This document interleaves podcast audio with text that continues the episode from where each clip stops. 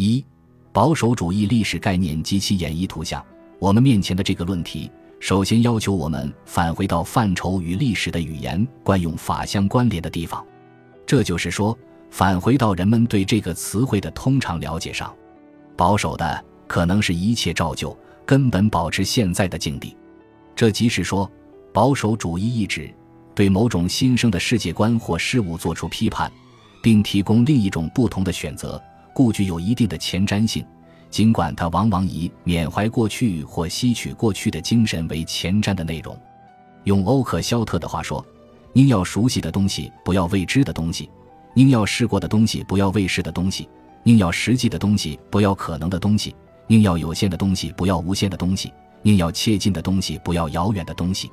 不过，这种宁要什么，不要什么，只能借助强有力的制度和传统。这样的定义似乎可以说诚意不高。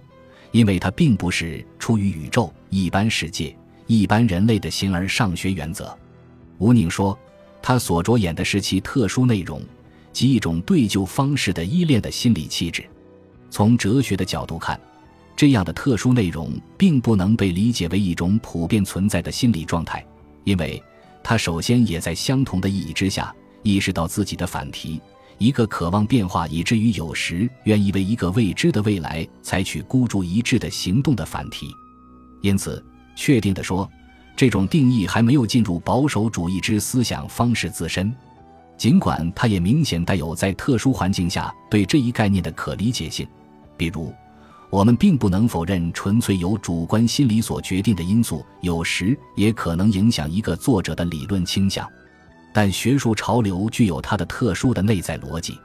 在我们看来，要正确的把握保守主义的基本特性，不能简单的着眼于它的现象，而要通过历史中生成的东西追溯到它的深层因素。在做这种探究时，我们关心的就不是心理学保守主义、社会学背景或某种政治内涵的定位，而是与其紧密联系着的世界观和哲学思想方式的独特性。特别注意的是，由此浸染于理智世界背后的民族的总体差别和历史时间经验差别。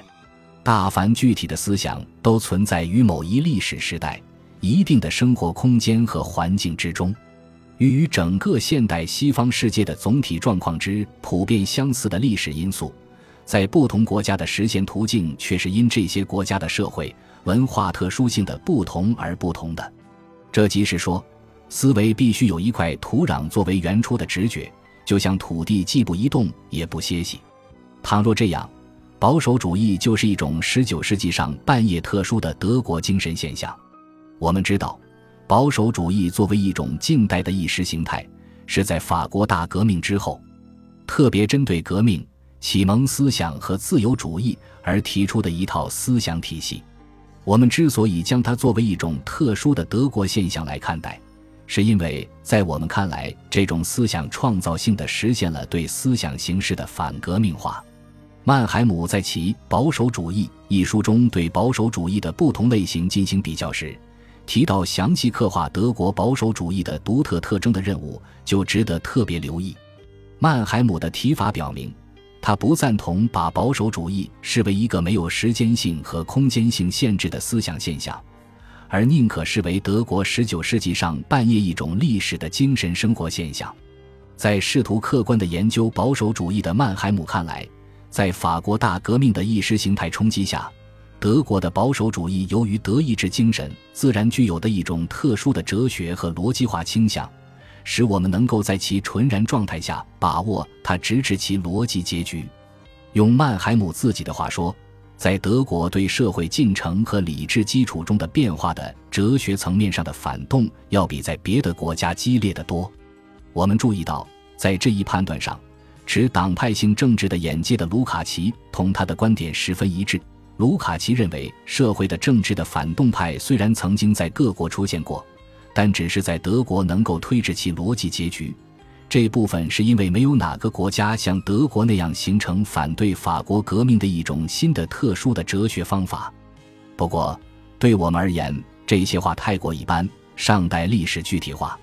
这其实涉及由黑格尔和歌德所完成的语言、概念和教养在19世纪的整个德国进程中所表现出的那个问题：大致可以称为现代理性化问题。这是一个有着广泛背景的问题，通过转化它，可以演绎出一系列问题。为什么德意志精神的文化财富自第一次世界大战以来，成为研究一个民族好战提供的史料？为什么从康德、黑格尔的历史哲学，竟然会导向尼采问题？为什么理性走向了反理性？为什么德国社会发展状况可以特别作为符合保守主义本质的东西来加以把握？在这里，即使简单的叙述一下十九世纪德国的历史也很有必要，但这不是我们的任务。我们必须提到的只是马克思所谓的德国式的现代问题，即借着观察邻近各国，特别是英国、法国的生活来解释德国的现代性思想。以便使得在后面对保守主义在德国哲学的特殊实现形式及后果从他们的社会基础中突出出来，就是说，问题在于明确解说这种独特性。众所周知，一般人都将现代文明的源头看成在英、法两国，而非在德国。自由主义是以英、法两国文化为模范，或有人将英国视为进步发展的故乡。浪漫派同时将英国的进步描述成保守的，这种定义的混乱会导致保守主义的转向是属于进步主义的印象。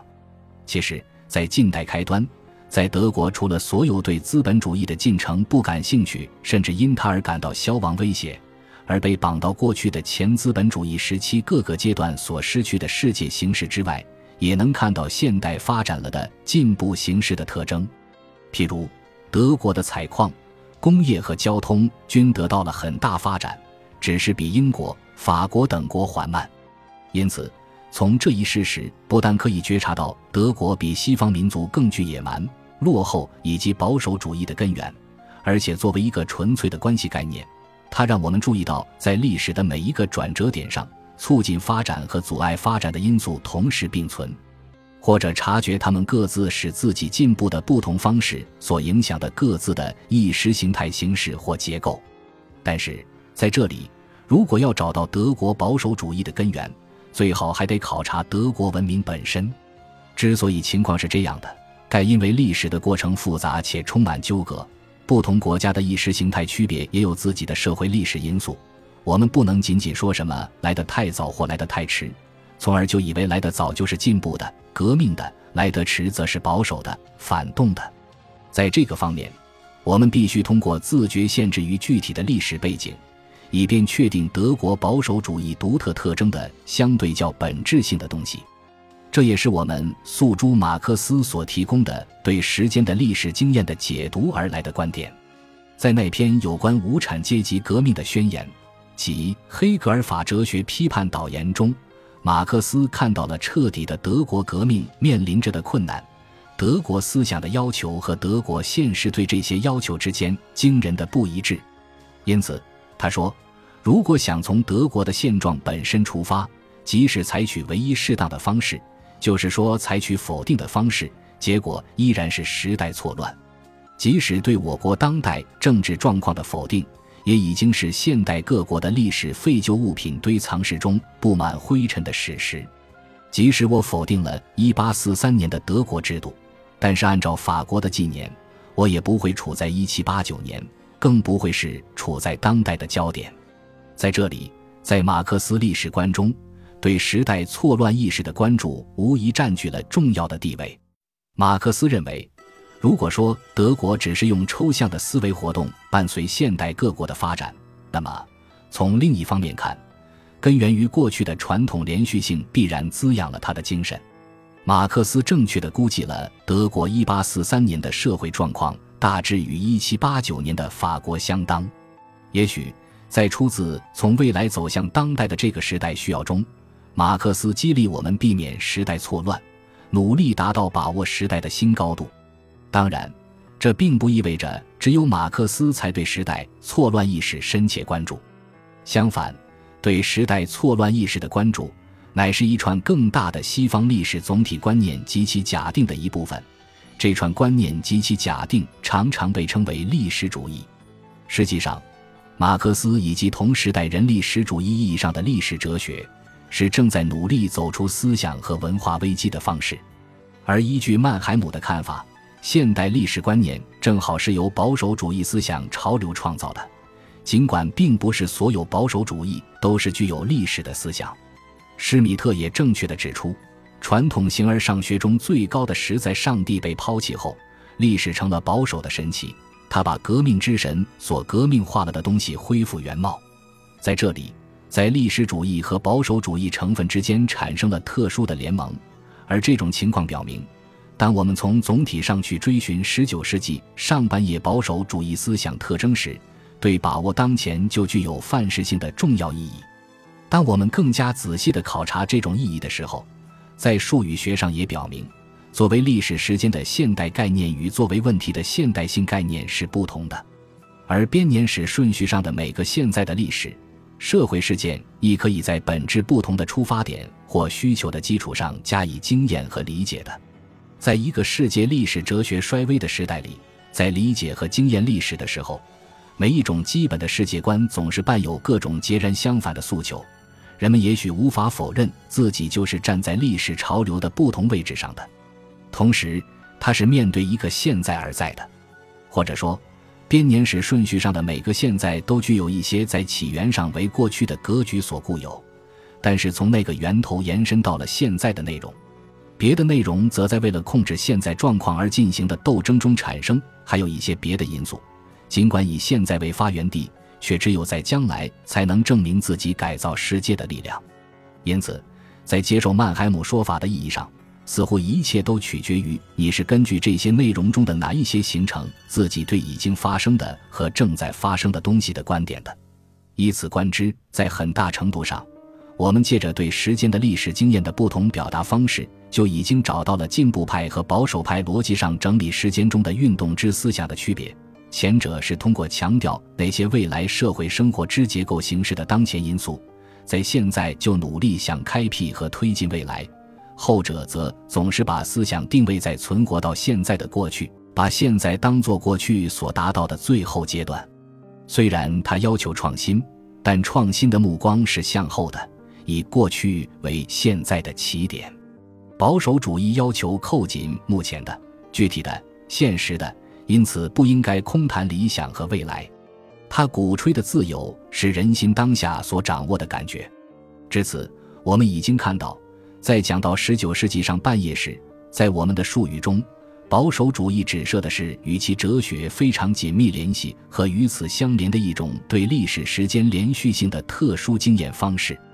在马克思的著作当中，我们发现了这一德国保守主义思想主要是由维护一切陈旧的、祖传的历史的东西的历史法学派，起源于哲学的理论政治派。欲回到德国文明的史前史寻找自由的好心的狂热者和具有决定意义的黑格尔学派担纲的，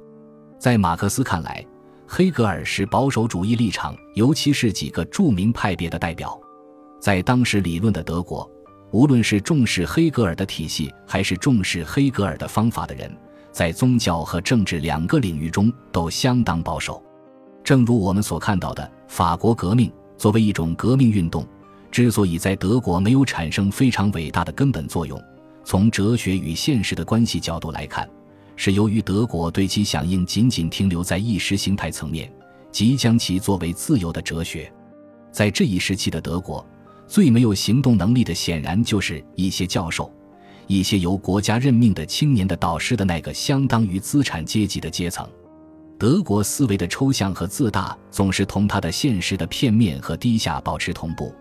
那些在法国以粗野方式落实的抽象观念，在德国却重新返回理想的阵域，以至于在法国和英国行将完结的事物，在德国现在才刚刚开始。这些国家在理论上反叛的，而且也只是当作锁链来忍受的陈旧腐朽的制度，在德国却被当作美好未来的初生朝霞而受到欢迎，正像古代各民族是在想象中。在神话中经历了自己的史前时期一样，我们德国人在思想中、在哲学中经历了自己的未来的历史。因此，马克思意味深长地说：“德国古典哲学的伟大创制终止于使德国人跃升为当代的哲学同时代人，而不是当代的历史同时代人。”